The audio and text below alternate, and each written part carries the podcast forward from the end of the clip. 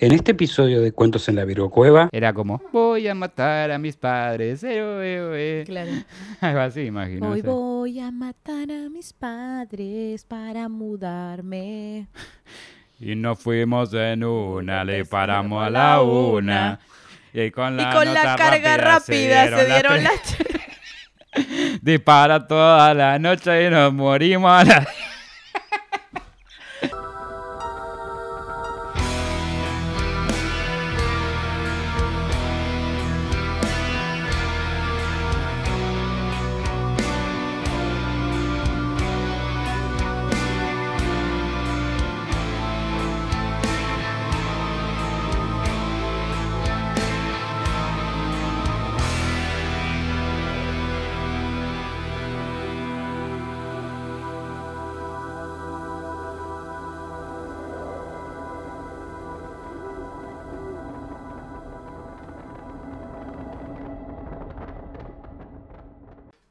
Bienvenidos a Cuentos en la Virocueva, el podcast donde hablaremos de distintos acontecimientos. Entre ellos pueden ser casos paranormales, de criminología, extraterrestres, otros eventos o todo lo que consideremos digno de ser contado en la Virgo Cueva.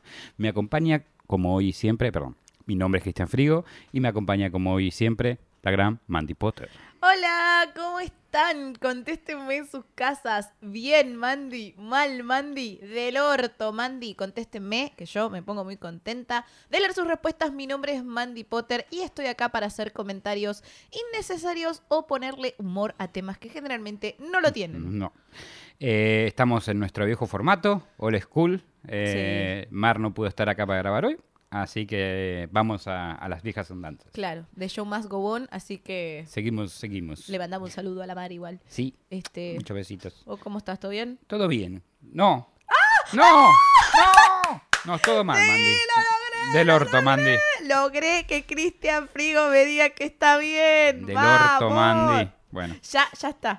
Ya, este capítulo está está bien. No, Vivirá en mi va a memoria pasar. para Algo malo va a. Esto es un mal augurio. No. Bueno, vamos a empezar. Tal vez el nombre de Amityville les suene de algo. Me parecería más raro que no lo hayan escuchado, hablar o visto en miles de películas o documentales.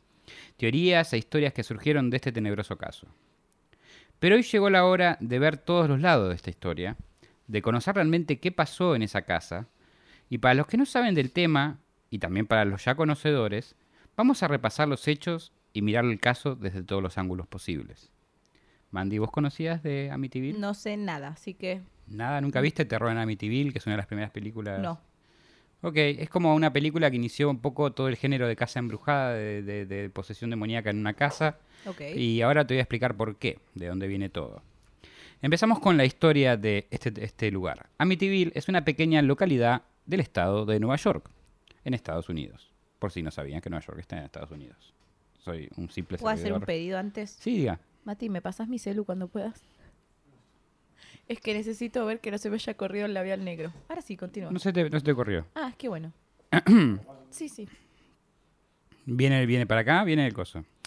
Pasará a la historia como la pieza clave que marcó un antes y un después en gran parte de la literatura y contenido audiovisual de género de terror. En concreto, una de sus casas, el número 112 de Ocean Avenue. Foco aparente de todo tipo de maldiciones y horror. Ok, a ver. Primero trataremos de establecer qué fue lo que sucedió en esta casa con los datos conocidos, y luego entraremos en debate y las inconsistencias de los diferentes relatos, ya que aún al día de la fecha nadie sabe con exactitud qué fue lo que sucedió. Sin embargo, no hay dudas que el caso tiene muchas interrogantes que jamás fueron saldadas, lo que dio lugar a la teoría de fuerzas paranormales tomando lugar. ¿Estamos? Quiero más. Contame. La noche de la masacre, así empezamos. Alrededor de las 6.30 de la tarde, el 13 de noviembre de 1974, Ronald DeFeo Jr., de 23 años de edad, tras su regreso de trabajo, irrumpió en el Henry's Bar en Amityville, Long Island, Nueva York, y declaró, ¡Tienen que ayudarme! Creo que le dispararon a mi madre y a mi padre. DeFeo y un pequeño grupo de personas fueron a 112 de Ocean Avenue, que estaba localizada no muy lejos del bar, y descubrieron que los padres de DeFeo estaban muertos. Como se dieron cuenta, solamente los tocaron con una ramita. Claro. ah, creo que está muerto. No, no se mueve. Uno del grupo, el dueño del bar, Me los imagino buscando una ramita de camino. Busca una ramita. no los puedo declarar muertos hasta que lo toque con una ramita, dice. A ver, busca una ramita, güey. Tipo. Yo creo que igual ahora cuando les diga de la manera que murieron, capaz eh, no necesitaban la ramita, pero bueno. Uno del grupo, el dueño del bar, Joe Yesquit, hizo desde su establecimiento una llamada de emergencia al condado de Suffolk, quienes fueron a la casa y encontraron que seis miembros de la misma familia estaban muertos en sus camas. Ok. Las víctimas fueron Ronald DeFeo, senior, 43 años, Luis DeFeo, 42 años, o sea, el padre y la madre, y cuatro de sus hijos, Dawn, de 18, Allison, de 13, Mark, de 12 y John Matthew, de 9. Ok. Todas las víctimas habían recibido disparos de calibre 35 de un rifle Marlin 336C. Un rifle de caza, creo que es. Sí. Al, sí. Ah, sí, creo que ya sé cuál es este caso. alrededor de las 3 de la madrugada. Los padres de DeFeo habían recibido disparos dos veces, mientras que sus hijos habían sido asesinados con un solo disparo. Luis DeFeo y su hija Allison habían sido las únicas víctimas que se despertaron por el ruido de los disparos al momento de sus muertes, o eso se cree. Pero de acuerdo con la policía del condado de Suffolk, las víctimas fueron encontradas boca abajo en la cama. La pregunta acá, una incógnita muy grande que se abre acá, es cómo nadie se... O sea, después de matar al primero, ¿cómo se despertaron los demás? Ronald DeFeo Jr. era el hijo mayor de la familia y era conocido como Batch. Le decían Batch, como Batcher de, de The Boys. Estaba por decirte Estaba- eso. está sí, atrás. está ahí atrás. Fue llevado a la comisaría de la policía local por su propia protección, después de sugerir a los oficiales de policía en la escena del crimen que los asesina- asesinatos habían sido llevados a cabo por un asesino a sueldo de la mafia llamado Luis Falini. Sin embargo, la entrevista con DeFeo en comisaría pronto expulsó, eh, expuso serias inconsistencias en su versión de los hechos, y al día siguiente confesó haber llevado a cabo él el crimen. Le dijo a los detectives, una vez que comencé, no pude detenerme, todo pasó muy rápido. DeFeo admitió que luego se había tomado un baño, se había vestido y él había desechado las pruebas cruciales, la ropa manchada de sangre, el rifle Marlin y los cartuchos en su camino al trabajo como de costumbre. Fueron encontrados todas estas cosas eh, junto a la boca de una alcantarilla cubiertos con hojas secas.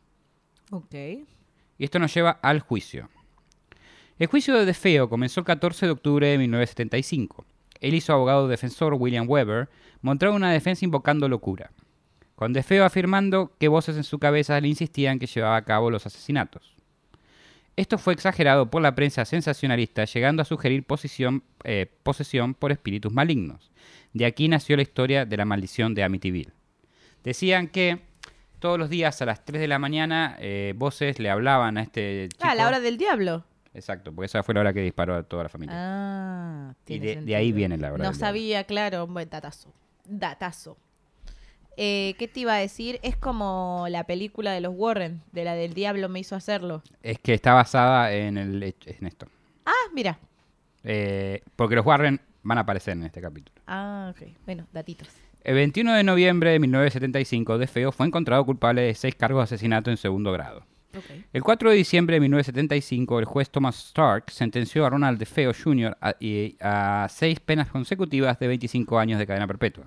O sea, básicamente cadena perpetua.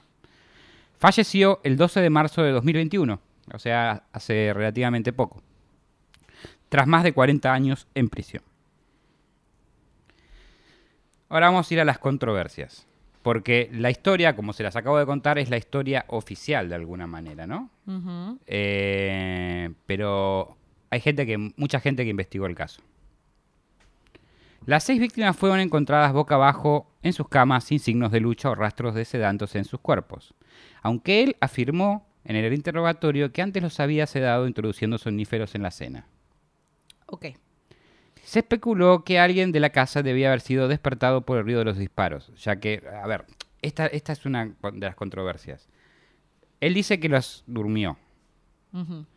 El examen toxicológico no mostró ningún somnífero en la sangre de la gente.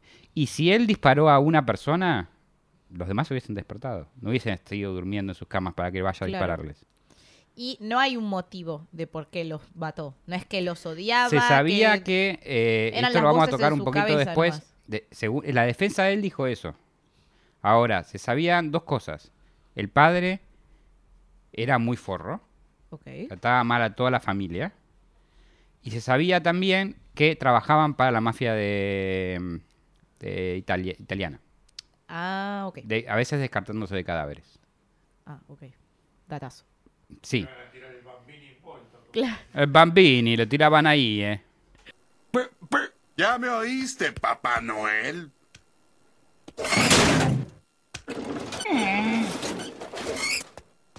¿Qué tienen ahí? Uno bambino involto.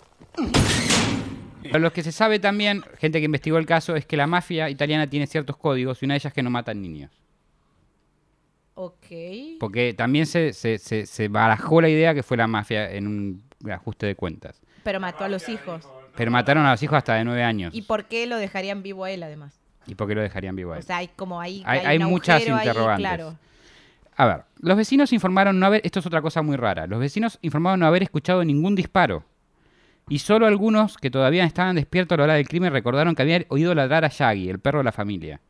O sea, habían oído ladrar al perro, pero no escucharon los disparos de un rifle. Al perro, que no era Scooby-Doo, era Shaggy. ¡Suelta No a los perros! ¡Ya suelta a los perros! Volvió. ¡Ah! Eh, claro, era Shaggy. ¿Qué nombre, no? Porque Shaggy de- es el dueño del perro. Claro, por eso. No era Scooby-Doo, era No, Shaggy. era Shaggy. Y si no entendieron la referencia de ¡Ya suelta a los perros! No Le vamos por dejar capítulo. por acá arriba el capítulo del rancho. Es Skinwalker Ranch, no se lo pierdan, ese capítulo es una joya. Es una joya de nuestro canal. Estamos Sí. orgullosos de ese capítulo. Bueno, seguimos. Por La, siempre y para siempre.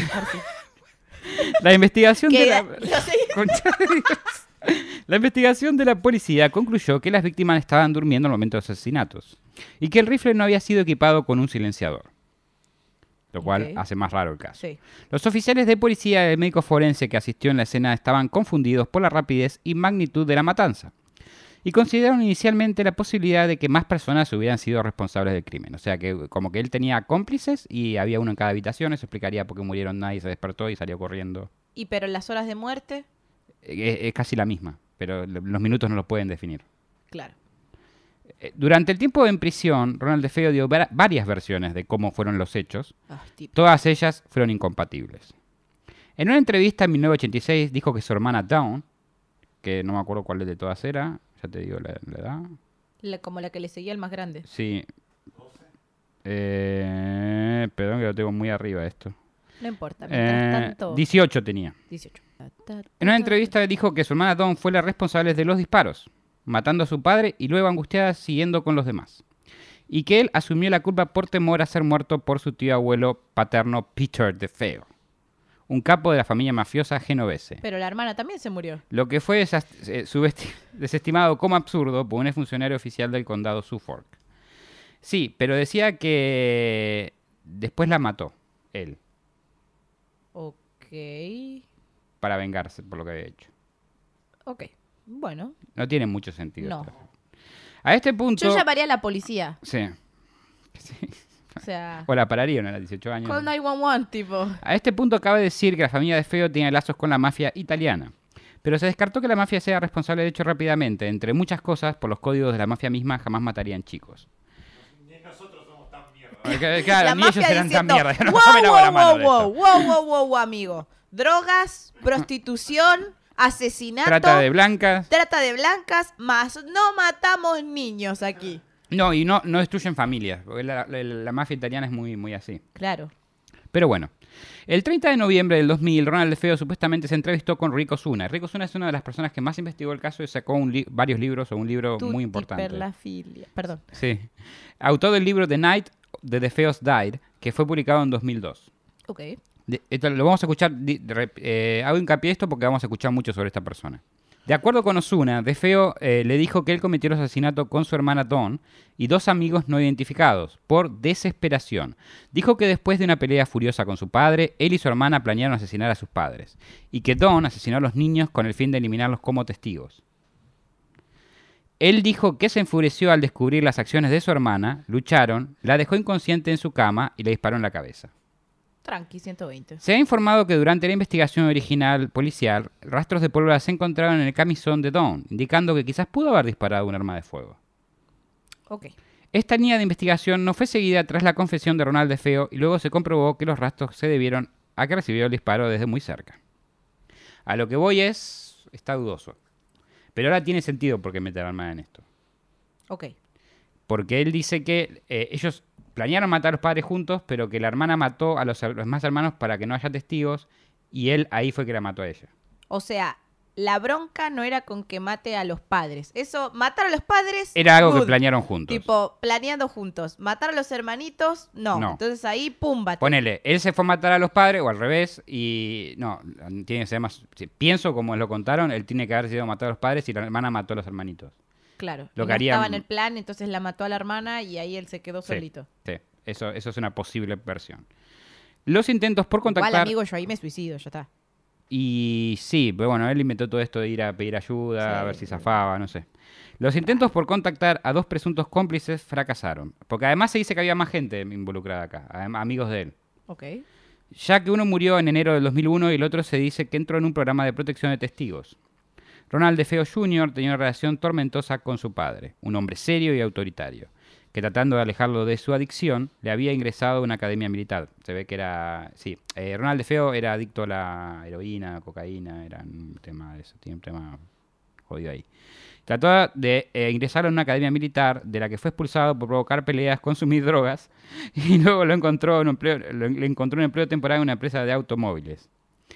Pero el por qué asesinó a su familia entera sigue estando poco claro. La fiscalía en el juicio sugirió que el motivo de su asesinato fue cobrar el seguro de vida de sus padres.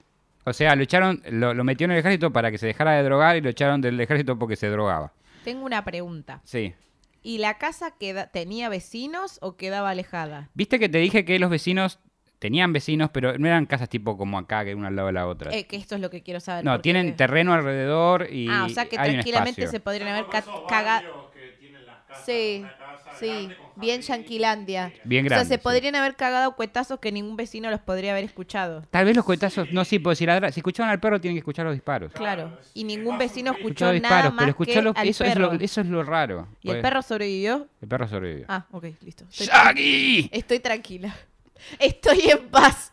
Porque el perro sobrevivió. El perro dijo, están todos locos, yo me voy de acá. Esta es la parte para poner el meme de hicimos algo muy malo.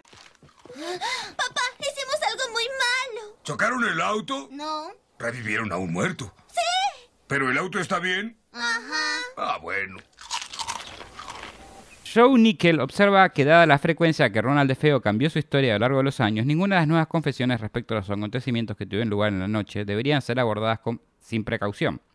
En una carta al presentador de radio Luke Gentile, DeFeo negó haber dado información a Rico Zuna que pudiera utilizar en su libro. O sea, negó haberle dado la entrevista donde, que dice ella que le dio para eh, sacar esta, esta explicación que di recién de la hermana. Ok. Pero hay pruebas de que sí, que, que sí le dio esa entrevista.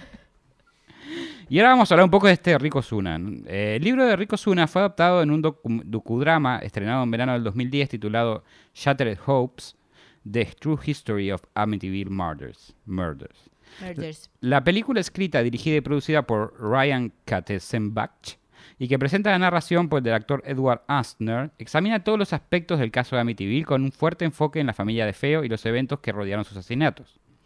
El grueso del libro de Rico Zuna aporta una gran cantidad de documentos y datos que, como mínimo, cuestionan el rigor con el que se abordó el juicio o el tratamiento de pruebas. Por ejemplo, en las fotos de la escena del crimen que parece- aparecen reproducidas, se puede apreciar muchas eh, manchas de sangre en lugares que no corresponden con la historia que, que dio de feo, que, que murieron todos en sus camas. O sea, hay sangre donde no debería haber sangre. Ok. Y que, Raro. y que apoyan el relato del escritor, o sea, lo que nos explicó antes de, de la hermana. También señala la aparición de una bala de calibre distinto a las disparadas por el rifle de Batch en la habitación del matrimonio. Sin embargo, es en su crónica de las, de las anomalías judiciales donde el caso de Amityville sí que acaba dando fenómenos extraños.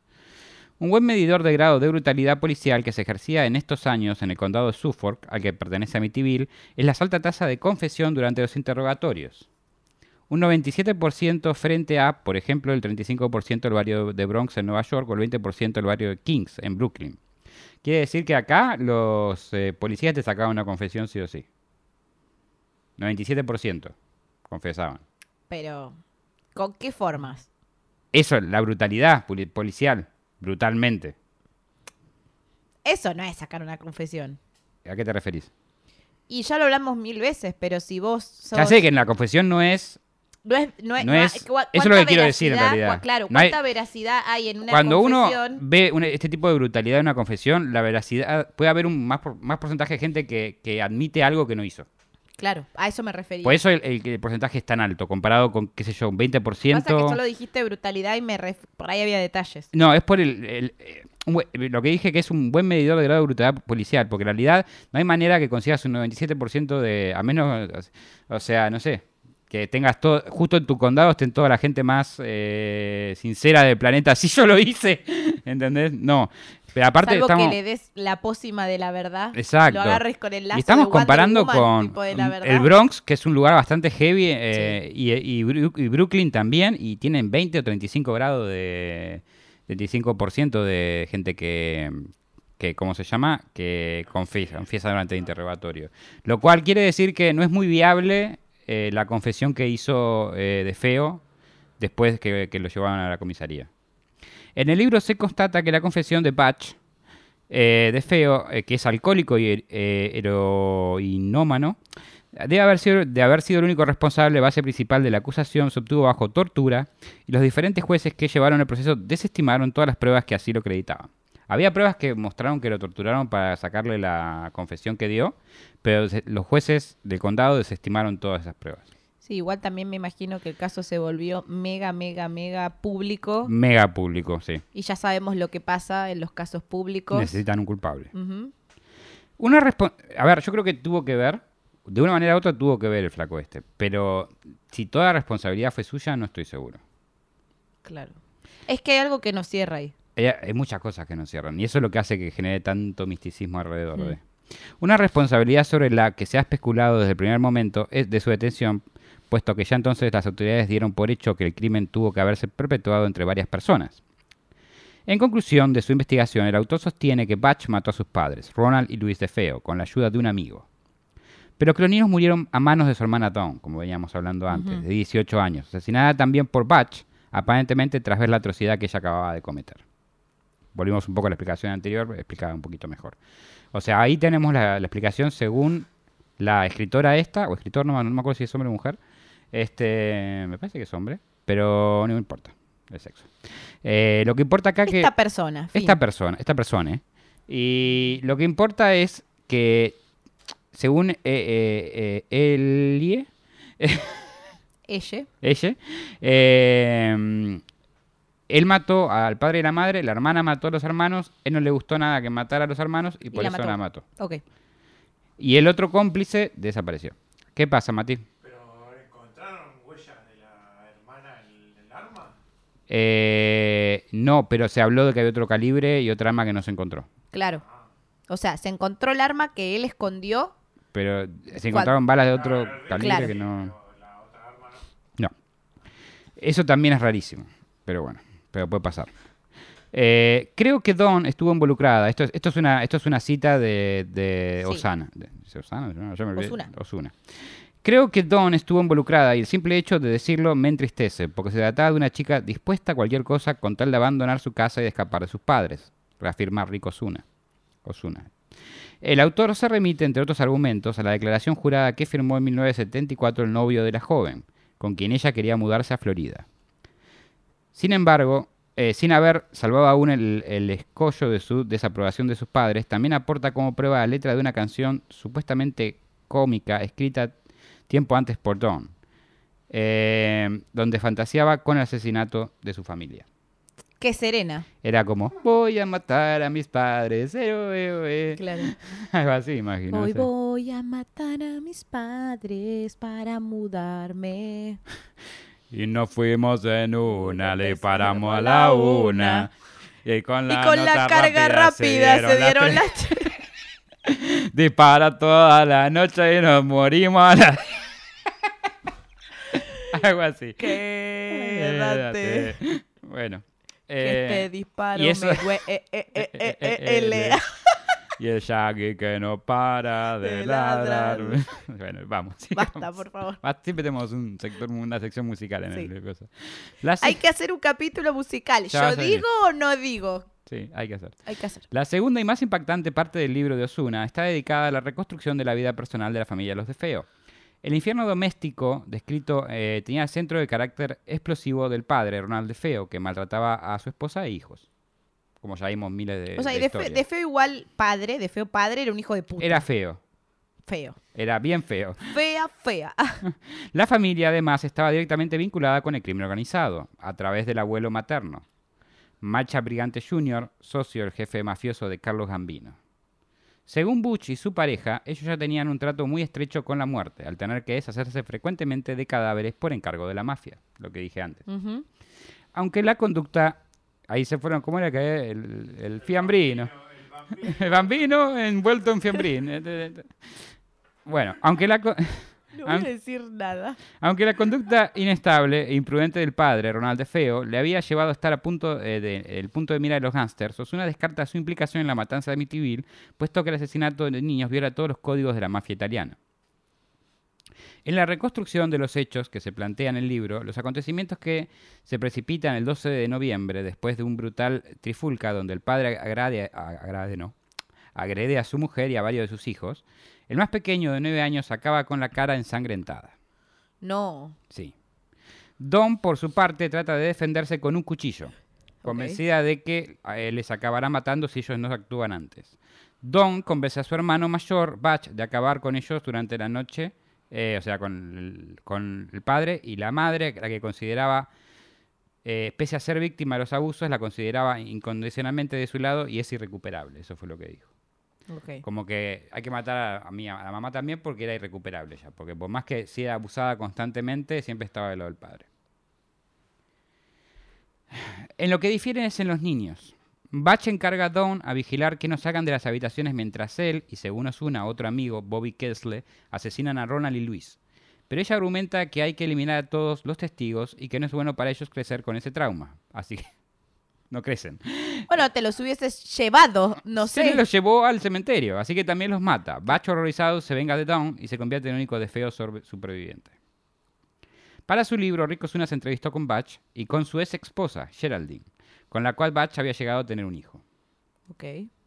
A pesar que, según Rico Osuna, la culpa no decaía solamente en Batch de feo y tuvo que ser eh, trabajado por más personas, ya que lo tildaba de, mentiro- lo tildaba de mentiroso a Batch, porque viste cambió la, mil veces la cosa. Sí.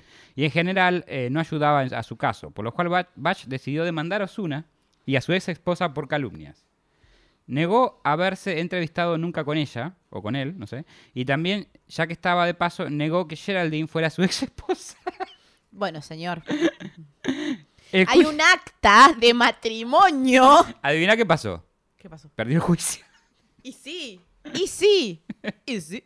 En palabras de Osuna, Bach quería dinero y derechos de autor. Simplemente yo no creí que él debiera beneficiarse por su papel en los asesinatos. Geraldine no participó Ah, en pero él sí, ¿no? Con la historia de otro. Claro. Digamos todo, ¿no? Pero él no mató a nadie. Pero él no mató a nadie. Bueno, pero te estás tratando de, beneficiar de un loquito. Sí, no sé si sí, loquito o, o realmente un hijo de puta, hay que Bueno, ver. lo que sea. Eh, porque la verdad, él dijo que escuchaba voces, pero me parece que fue. eh, muchos argumentan que fue simplemente parte de la idea de su defensa porque no tenía defensa. Claro. Bueno, iba a zafar. No, Por más que esté loquito. No pero pueden bajarle la pena por, por eso, ¿viste? Sí, o lo pueden mandar a, las, En- a un asilo, un- en vez de a una Ah, cárcel. espero que a lo manden a Bethlehem. Claro. Si Que es lo mismo. Si no saben, tienen que ver el capítulo de vamos a dejar Bethlehem. linkeado en algún lugar de la pantalla. Eh, bueno, eh, Geraldine no participó de la extorsión y no. eh, Geraldine, viste, la ex esposa de, Sí. de Batch, eh, y renunció a obtener dinero. Aunque ella le ofreció dinero a la ex esposa de Batch, pero lo- no quiso aceptarlo. Así que Batch también negó que ella hubiese sido su esposa. A excepción del abuso, al final Batch acabó eh, transformándose en su padre por la manera en que trataba a quienes los rodeaban. O Igual, sea, muy siendo como loable. su padre. Muy loable la señora no queriendo Sí. aceptar el sí, dinero. sí. Pero yo, después del trauma que me hizo vivir mi marido y a mi hijo, porque aparte cómo crece ese niño siendo el hijo de un Ya eran asesino, esposo cuando pasó esto, pero claro, yo lo hubiese aceptado, solo por el trauma. Está bien. eh, eh, Pero es- bueno, eh, cada uno en la suya. No me parece mal que hubiese aceptado. Si lo hubiese aceptado, tampoco me hubiese parecido mal. No lo quise aceptar, Bueno, está bien. lo quise aceptar. La oportunidad. Acá viene. Butch de Feo no fue ni el no fue el primero ni el último en ver la terrible pérdida de, ver en que la terrible pérdida de seis vidas humanas como una oportunidad de negocio. Su abogado, William Weber, desesperado porque se le denegara repetidamente el acceso a las pruebas, participó en la organización de la famosa trama del embrujo demoníaco en la casa de Amityville, con la esperanza, según Geraldine DeFeo, o sea, la ex esposa, de utilizarla a favor de Batch en el juicio. Así Weber montó una sociedad con la familia Lutz, siguientes habitantes del edificio, quienes a través del libro de superventas Aquí vive el horror, escrito por Jay Anson y publicado en 1777, difundieron la surtida gama de experiencias sobrenaturales que había vivido ahí durante los 28 días que, según ellos, pudieron pasar ahí. Ok. Y acá es donde las películas toman lugar normalmente. No con la, la asesina- O sea, las, las películas empiezan con la familia que viene después de, la- de- de lo que pasó el asesinato, normalmente. Que en este caso, la primera familia que estuvo después es Lutz, la familia Lutz. Pero dicen que tenía como un arreglo con el abogado para, eh, para respaldar su historia de defensa de locura paranormal. Ok. ¿Entendés? no, Entonces, no entendí. El abogado les daba guita para que digan, ah, sí, sí, te han brujado. Ah, ya entendí. el abogado O les sea, era como, ustedes viven acá, yo les doy Ustedes plata tienen y que decir, ustedes escuchan digan voces que escuchan también, voces, sí, que... Ok. al espectáculo. Claro, alta peli armaron ahí. Y alta peli, literalmente, hay 800 versiones de la misma peli. Al espectáculo se unió un sacerdote que acabó siendo expulsado de su dios, diócesis y al popular matrimonio de demonólogos formado por Ed y Lorraine Warren, que ya tendremos en algún futuro algún capítulo de Sí. ellos, que realizó una sesión de espiritismo en la que tomaron una foto de un niño fantasma extraordinariamente parecido a uno de los fotógrafos de la pareja. Ahora, un capi- tengo ganas de escribir un capítulo de los Warren, pero ¿qué camino tomar? Sí, ¿no? Porque está hay mucha gente a favor y mucha gente que está en contra. No, pero claro, por ejemplo, yo, la verdad, cero película de terror, muchos años como No. me daban miedo, Si dejé vos, ves de las ver... si vos solamente sabés de los Warren, las películas del Conjuro y todas las que aparecen ellos, los amás. Claro, Son los ese, es- héroes. ese es el punto. Yo muchos años de mi vida no vi películas de terror porque me daban miedo. Por eso si me preguntas, ¿viste tal película? Y la verdad probablemente no la haya visto, ni la quiera ver porque cagona. Eh, sí vi la de El Diablo, El Diablo me lo hizo hacerlo porque me la hicieron ver mis amigos, porque si no, ni en pedo la veía. Eh, y, y después escuché el capítulo de Leyendas Legendarias De los Warren. de los Warren y me llevé una gran sorpresa. Un día, hablando con mi papá, mi papá es admirador de los Warren. Entonces yo le dije, no. Tipo, por esto, por esto, por esto. Y mi papá me dijo, no, pero ¿cómo? Si los Warren esto, si los Warren lo otro. Claro, hay mucha gente que dice que son estafadores y hay mucha gente... El verso de los Warren buenos. Hay mucha gente que dice que son estafadores, eh, que, que- que Mira, hicieron mi mucha papá no se guita. escucha, Mati, así que no digas eso, boludo. Este, y hay mucha gente que dice que, que realmente vivieron muchas experiencias eh, paranormales. Claro. Nosotros eh, ya inve- investigaremos y tendremos nuestras propias Claro. Bueno, lo vamos a investigar y vamos a ver a qué, Siempre hacemos, sacamos conclusiones. a qué conclusión gusten o llegamos. no, después ven ustedes. Claro, después ustedes sacan sus propias conclusiones en sus casitas. Pero voy a decir algo que capaz es un poco bias ahora, porque en realidad está visto desde el punto de vista de la persona que, eh, que, que- que está, que, que está hablando de ellos, no yo exactamente. La propia Lorraine Warren, yo leí un artículo sobre esto que se ve que tenía un bias eh, directamente. La propia Lorraine Warren aparece en el momento más extravagante del documental My Amityville Horror en 2012, centrado en el testimonio de Daniel Lutz, uno de los niños de la familia durante su estancia en Amityville. En esta escena, inolvidable para cualquiera que ve la película, Warren exhibe una madera perteneciente, asegura, a la cruz de la que murió Jesucristo y un recipiente con supuestos chao, me voy. pelos de San Pío de Pieltresina, que fue un fraile, un fraile capuchino y sacerdote católico Mire, y fam- señora Warren. Ah, se picó. Señora Warren, yo soy casi profesora de historia. Y yo sé que no hay un objeto que pueda comprobar la existencia de Jesús.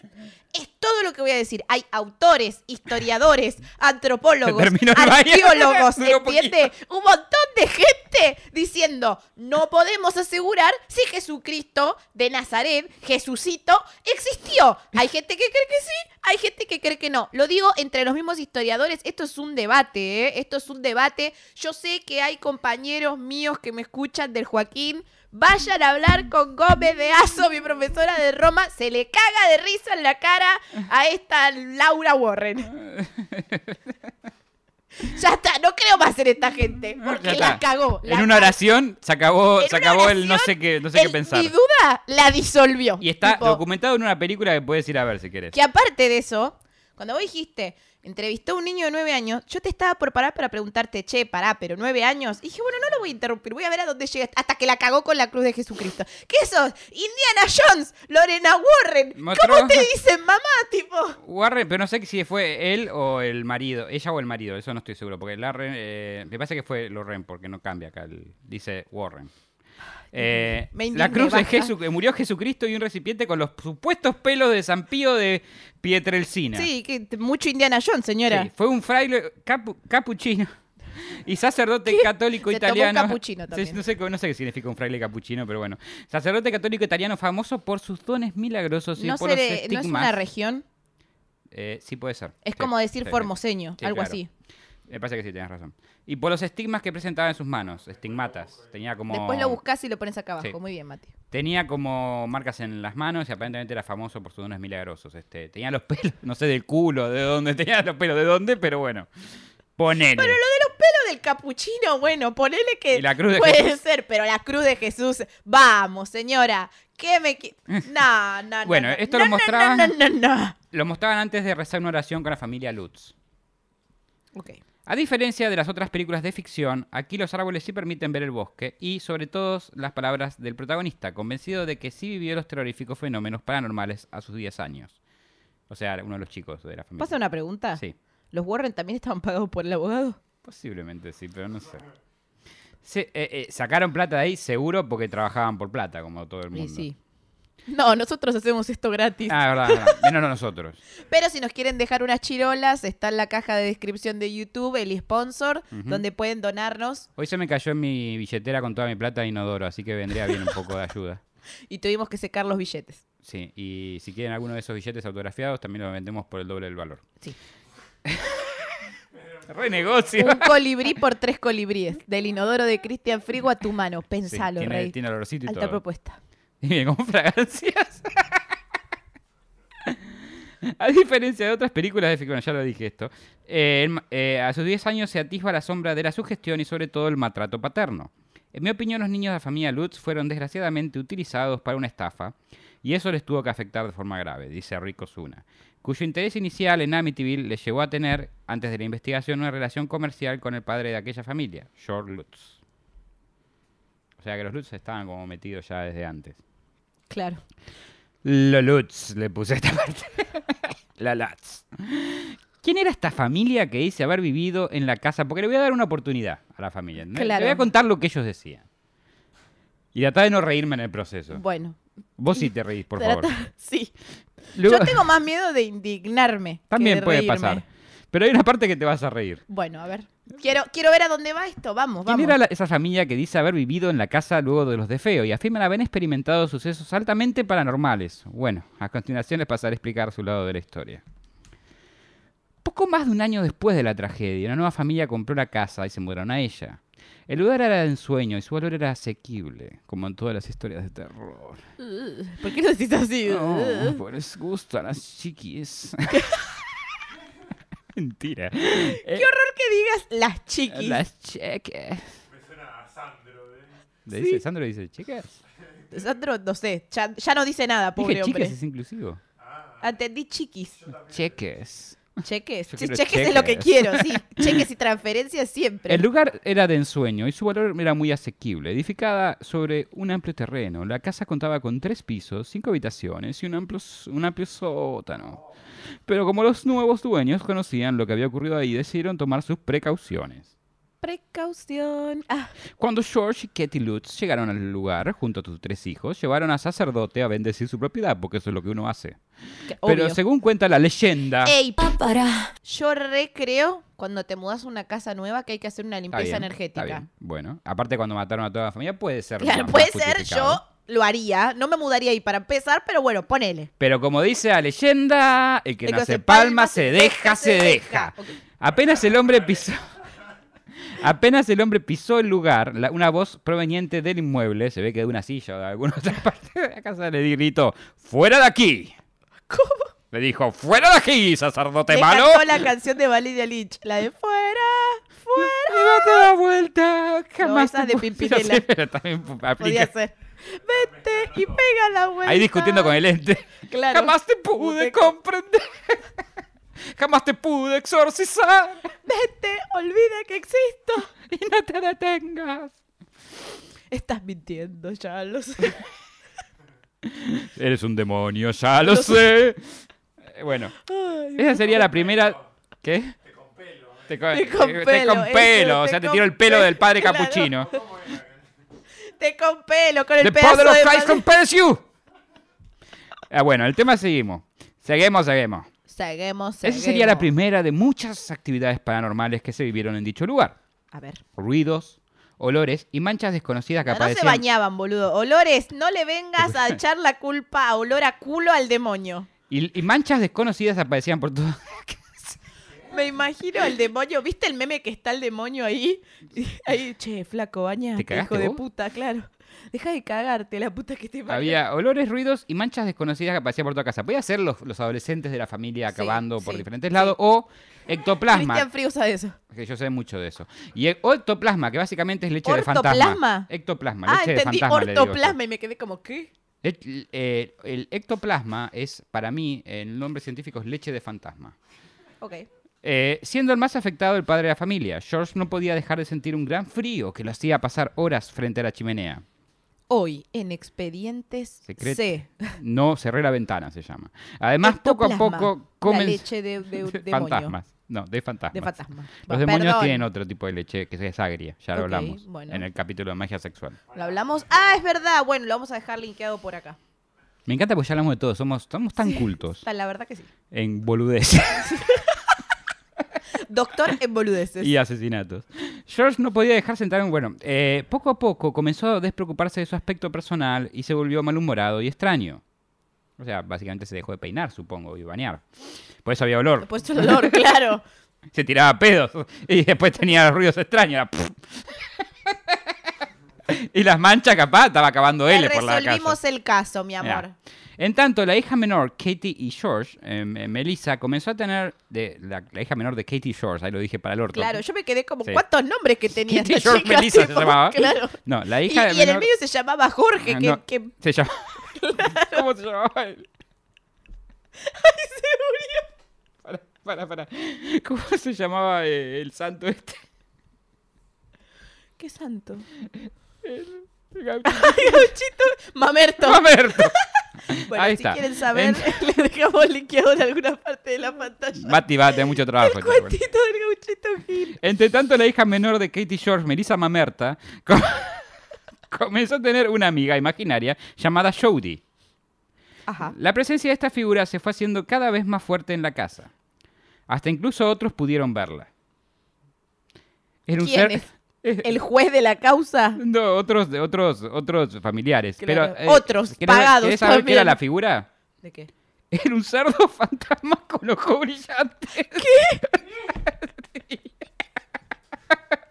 cerdo araña. Era como el perro de Superman, pero un cerdito.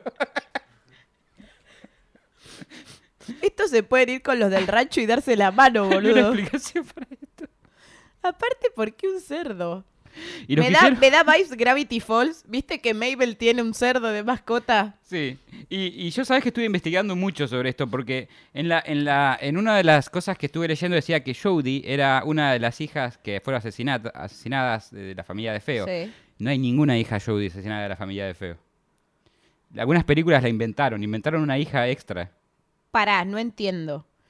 ¿Es feo el que sobrevivió? De Feo es la familia que la primera que estuvo antes que los Lutz. sí. Y cuando yo leí este, este coso decía Jodie, una de las, de las, de las víctimas de la familia anterior. El, el fantasma era el fantasma de Jodie. No existía ninguna Jodie de, de Feo. Ah, le invitaron un hermano. Inventaron una hermana eh, para la película y la- los claro, libros. sí. O sea, hermoso. Bueno. Bueno, inve- inventaron que existía Bueno, Jesús, pero- podían inventar cualquier cosa. Ya. arreglaron haciendo que era un cerdo fantasma con ojos rojos brillantes. Pero aparte, ¿por qué no te daría miedo? Tipo. Mira, pero hay una explicación de por qué era un cerdo fantasma. A ver. Según los demonólogos que siempre llegan a nuestro canal de una manera u otra, un ser demoníaco que se manifestaba en forma de cerdo, ya que ahí sacrificaban cerdos. ¿Qué? El cerdo parecía estar casi permanentemente en casa, pues podía comunicarse con Missy seguidamente, aparte hablaba. se ve. La familia... Vivía con gran miedo del cerdo fantasma, aparentemente.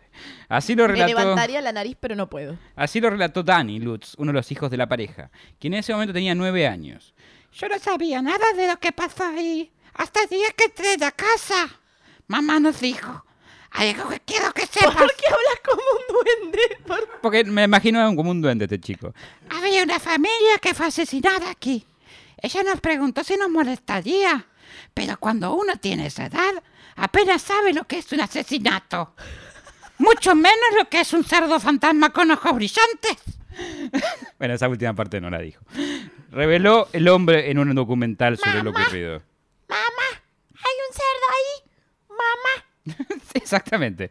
Eh, Yo creo que el mal puede manifestarse de cualquier manera o forma que elija. Eh, Yo estoy seguro de que era una víctima de eso. Mi mamá solía decir que las cosas buenas le pasan a la gente buena y que las cosas malas le pasan a la gente mala. Pero a veces las cosas malas también le pasan a la gente buena. agregó. Mamá, hay un cerdo ahí. Mamá. ¿Podemos volverlo un audio recurrente de este podcast? Las cosas buenas le pasan, las cosas malas le pasan también a la gente buena. Mamá, Yo soy el ejemplo perfecto. mamá. Las cosas malas le pasan a la gente buena también. Sí. Fue como. eh, parecía un guion lo que estaba leyendo este chico. Y sí, Pero bueno. y sí. ¿Quién habla así a los nueve Claro. ¿Quién habla de maldad a los nueve años? No entiende, no entiende un pedo de nada. Asesina, ma- mataban a alguien. ¿Qué es un asesinato? No, no te voy a explicar eso.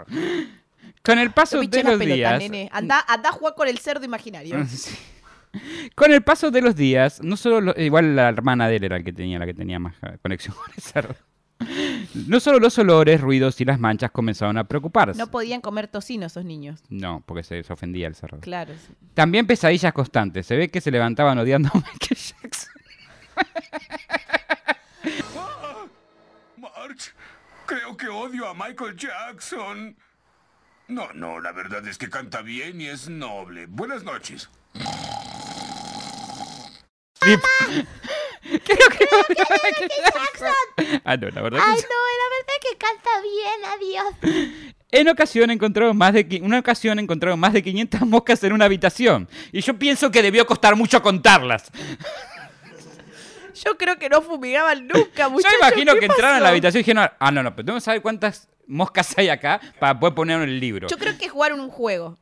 A, ver, ¿viste el juego de cuánta, calcular cuántas moscas hay acá, tipo? Sí, sí. Entonces, una, dos, para ella se movió, es difícil contar moscas. Sí. Pero bueno, había 500 moscas en una habitación. Difícil contar moscas, no sé, no lo hice nunca. Agarrar 500 moscas, te da una habitación y fíjate si podés verificar si son 500 moscas. Ah, Y en otro momento, según reveló Dani, vio una criatura de aspecto maligno en la ventana del dormitorio de, ¿De, su de hermana. aspecto qué? Maligno. Ah, entendí marengo y me quedé Marengo. como que... Y vino y dijo, traigo salsa. ¡Sabor! claro. Era el monstruo de, de Monster Inc. ¡Bienvenido al Himalaya! Eso. ¡Bienvenido a Amityville! Y yo pienso igual que era el cerdo fantasma que además era pervertido y miraba por las ventanas. Claro. Oy, Tam- oy. También se habló de una pequeña habitación roja, que supuestamente era una habitación secreta que descubrieron Katie y George un día en el sótano de la casa. Estaban colocando algunos alimentos en la alacena que utilizaban como pequeña despensa cuando uno de los tablones de madera se separó un poco. Movidos por la curiosidad, George y Katie empujaron eh, más el tablón de madera hasta que lo derribaron. Quedaron los dos absolutamente perplejos. Detrás de aquella alacena había una habitación muy pequeña de aproximadamente unos 20 por unos 50 metros. Creo que es lo mismo que mi oficina, Más o menos. más o menos. Completamente pintada de rojo, suelo y techo incluido. Dentro de aquella pequeña habitación se hallaba una especie de pozo mal sellado que, que desprendía un olor fétido. George consultó los planos de la casa y ni, y ni la habitación ni el pozo aparecían en ellos. Ahí se, se ve que ahí dice el anillo, la, de- la, la del Eh, de Samara, Ring, Samara de Ring, ¿no?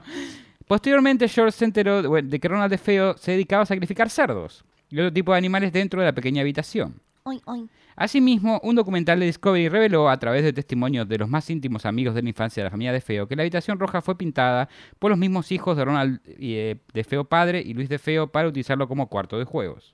Mmm, picarones. Pensaban que iban a coger ahí y terminaron matando cerdos. Las cosas se salieron de control cuando Danny y su hermano levitaron de la cama. Ahí sí se fue toda la mierda. ¿Qué estás dando, mamá? estoy volando. Los dos nos despechamos. Y nuestras cabezas y pies estaban aplastados y golpeándose contra el techo. Después de eso, mamá dijo: ¡Basta de levitar! ¡Que causa los castigos! ¡Ya basta! Estupideces. En realidad dijo: Voy a preparar una maleta, nos vamos de esta casa. Eh, nos vamos a casa de la abuela, vamos a salir de aquí. Mamá, no puedo bajar. no, pero baje primero, así no podemos ir. No puedo. Iremos dándose la vuelta. Y así fue que tras los múltiples... Ahora, eh, me siento mal porque siento pasó sus sus hijos de puta, pero bueno. Así fue que ¿Por tras... qué sentís que Porque si esto pasó sus hijos de puta. No había quedado definido ya que éramos medio hijos de puta? Sí, sí, creo que sí. No, no, la gente que levita nos canceló. ¡Yeah! Bien ahí. Un nuevo colectivo ha sido No sumado a la que colectivo de cancelación. Yo levitadores, pero tampoco. puede ser. Y Está. Tenere todavía flotando diciendo, mamá, me estás haciendo burla. No, no, no, porque acá, acá cuenta que le mete una soga y lo llevó como globo. Como globo. Sí. Oh, qué divertido, cielo, mamá. Y aquí... oxígeno acá. No, no era tan largo el hilo. Mira, no, no es tan No sé cuánto estaba levitando el niño. Estaba levitando bastante. Estaba chocándose con la hermana también. Así, Ay, no me choques, estúpida. Déjame de evitar en paz. Estoy con... Anda con tu cerdo, botarada. tras los múltiples ataques, la familia abandonó y todos se fueron del lugar sin nada. Los medios de comunicación, por supuesto, se enteraron de lo ocurrido y decidieron cubrir noticia, lo que hizo que el pueblo dudara de las palabras de la familia. Un poquitito dudaron, dudaron, ya que aseguraba que Menos solo mal. buscaban dinero. Eh, ya que todo esto que les cuento acá y más se puede encontrar en el libro El horror vuelve a Amityville, de Jay Anson. También existe una película basada en el libro y creo que el remake de esa película trabaja... ¿Qui- ¿Cómo se llama el actor de Deadpool? Ryan Reynolds. Ryan Reynolds. En uno de sus pocos roles serios. Eh, hace del padre loquito. Menos mal, Ryan Reynolds. Conclusiones. Ahora bien, ¿a quién considera que el mito de Amityville no es más que una estrate- estratega eh, organizada por Ronald DeFeo, que actualmente continúa cumpliendo cadena perpetua en la correccional Greenhaven de Beckma? Es otra persona de Ronald DeFeo, ¿no? No es de Ok. los que murieron ni el que cometió asesinato. En el mismo estado de Nueva York, los Lutz y Jay Anson para lucrarse. O sea, el escritor del libro, la familia que fue y un familiar de la familia DeFeo. Ok. Es más, al ser preguntado sobre el supuesto sacerdote que había acudido a la casa, aseguró que nunca eh, puso un pie en ella y solo había hablado en una ocasión con Katie Lutz, que la llamó para de- describir sus levitaciones nocturnas. Mamá. Tampoco existía la supuesta habitación secreta de paredes rojas con un pozo negro, tal y como lo describe el, al libro al menos, ya que trataría- se trataría de un armario bajo las escaleras. El dato, es más, el dato más importante, ninguno de los habitantes posteriores de la casa han dicho haber sufrido nada parecido a lo que contaron Lutz, los Lutz. Por si fuese poco, William. Weber, el abogado de Ronald DeFeo, hizo alusiones a un supuesto trato que había establecido su defendido con los Lutz, que junto a Anson contarían las historias de las voces y apariciones para que DeFeo lograse eh, ver defendida su sentencia. O sea, para apelar. Ok. Además, en palabras de Osuna, y acá se mete Osuna de vuelta porque dice, "Esto es una ¡Osuna! boludez". Ay, no puedo parar de pensar en el cantante. En mi opinión, los niños de la familia Lutz fueron desgraciadamente utilizados para una estafa y eso les tuvo que afectar en forma grave. Eh, dice que Rico Osuna, cuyo interés inicial en Amityville la llevó a tener antes de la investigación una relación comercial con el padre de la familia George Lutz. O sea, ya conocía al padre este, como dije antes, que eso lo repetí, creo. En el libro, Osuna eh, recuerda la frase de Lutz que le hizo perder toda la confianza. Hay una frase del, de- del padre que hizo perder la confianza y y adivina qué frase es. A ver. Aclarar lo su- sucedido no es tan importante como ganar dinero con nuevas secuelas. Dale, papá, decime que es una estafa sin decirme que es una estafa. Entre eso, la Lorena Warren diciendo que tiene la, la madera de la cruz de Jesús y los pelos del capuchino. El nené que mamá está dando. La pibita El mamerta cerdo. que veía un cerdo. Bueno, chicos, tampoco somos pelo, tan pelotudos no somos. George Lutz también llevó a juicio al escritor, eh, por, o sea, este, eh, Lutz también Sí. le hizo juicio a Osuna. No me, no me imagino por qué no. Porque del engaño del expuesto, el Sí. caso de Amityville, y al igual que con Butch, el tribunal le dio la razón al autor. Y claro, sí. Fuese cual fuese el objetivo, los dos consiguieron, los dos consiguieron de sobra, eh, lo consiguieron de sobra, porque Amityville se ha convertido en una pieza clave del género de terror, origen de muchos de sus clichés, y que ha producido un sinfín de películas, series, cortometrajes y de tu- literatura eh, relacionada. Pero no haber sido el, eh, pudo haber no sido el más prolijo o inteligente asesinato, y puede que nunca sepamos realmente qué pasó o cómo pasó, pero sin duda es uno de los asesinatos más prolíferos de la historia. Porque siguen ganando plata. De hecho, va a salir sí. una nueva ahora. A la mierda. Bueno, Por eso también se me ocurre hacer este, este coso, porque va a salir un- una nueva película del mismo caso de Amityville, para la gente que quería verlo por décima vez. Porque siempre se puede seguir robando. Exactamente. Hay que parar de dejar de robar dos años con Amityville, chicos. Y si le gustan las historias de... Eh, pará, primero despidámonos. Bueno, Eh, Mandy, ¿por dónde te podemos encontrar? a mí me encuentran en todas mis redes sociales como Mandy Potter Oak. Y ahí me encuentran en, en Instagram como Virgo Frigo con una E en vez de una I. Y en, como Cristian Frigo con CH en, en YouTube y en Spotify para mi disco 3 Tristes Tetris. Y aquí en la Virgo Cueva. Y si les gustó este tipo de historias de lugares así macabrosos y historias medias raras, les recomiendo escu- escuchar eh, nuestro capítulo de El Hotel Cecil, el que vamos a dejar eh, en una tarjeta al final del episodio.